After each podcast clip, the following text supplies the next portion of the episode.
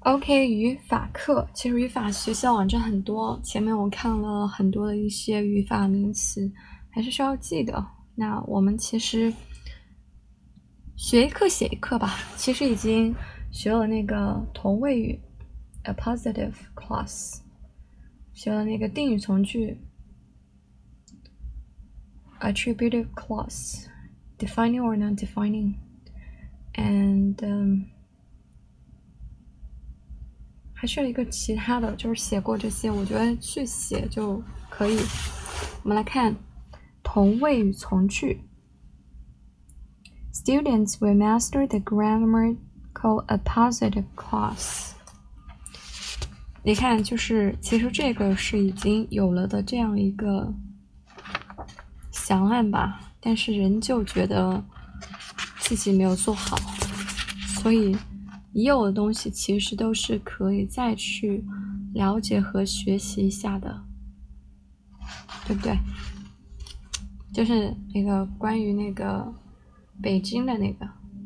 OK，我们来看一下，呃，这个是定语从句，前面其实还学了一个什么，不太记得了啊。来，students。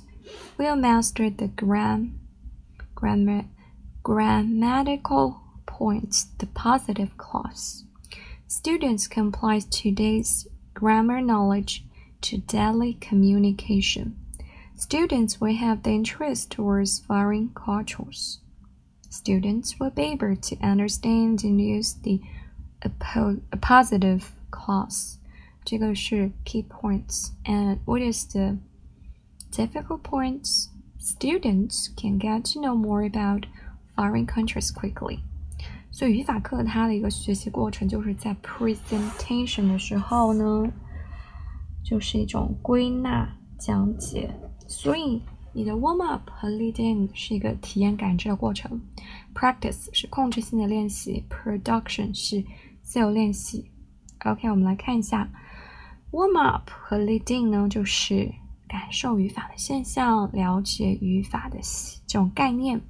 它可以听 songs 啊，videos 啊，猜谜 riddles，对不对？这挺难的啊。然后是图片、视频、歌曲啊，真实人物的对比、虚拟角色引出等等。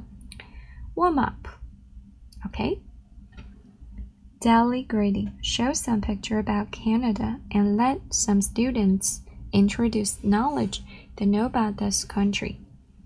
presentation 详细的，这个都是 read the whole passage for students and ask them to fill in the blanks like this, then check the answer. Okay, the that they crossed the whole continent was excited. Some people have idea that you can cross Canada in less than five years. They forget fact that Canada is 5,500 kilometers from coast to coast. 第二个呢是 let students observe the sentences and work in pairs to find out what they have in common. 3. Draw conclusion that appositive clause is used to explain the noun or pronoun front of eight. The word that serves as a conjunction in this clause. Presentation. Read the whole passage for students and ask them to fill the blanks. Okay? Let students find what they have in common. 然后呢，说完这个之后就是 draw a conclusion that appositive clause is to explain the noun or pronoun in front of it. They word that serve as conjunction the clause. Practice 可以有一些 choose which one is appositive.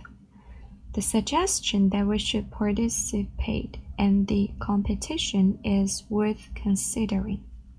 The suggestion that he gave is worth considering. 嗯哼，So choose which one is a positive clause。我昨天也是这样子，fill in the blanks。嗯，我是用的，嗯，make a sentence。 我需要 make a sentence。Yeah. So where is the production? Oh gosh. We don't know where is the production. Okay. 然后是 they simply could not stay in the reality. That suddenly the thought came to me that he would go blind. Okay, summary homework.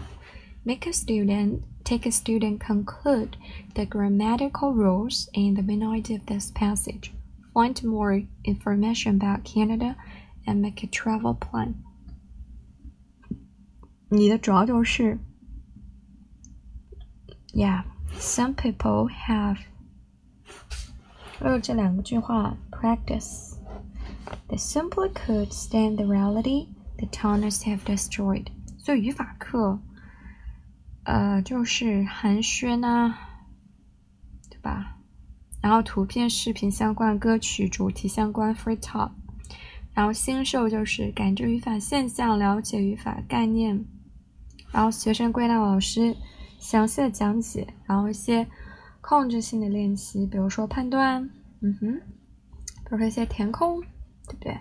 填那个 that 那个词，还有一些升级练习。任务型的东西。好，我们看这个 attributive plus Beijing as a beautiful city. Beijing has a long history. Beijing is a beautiful city that has long history. Student will understand the usage of attributive clause. Okay, later. Okay，这个是高中教资。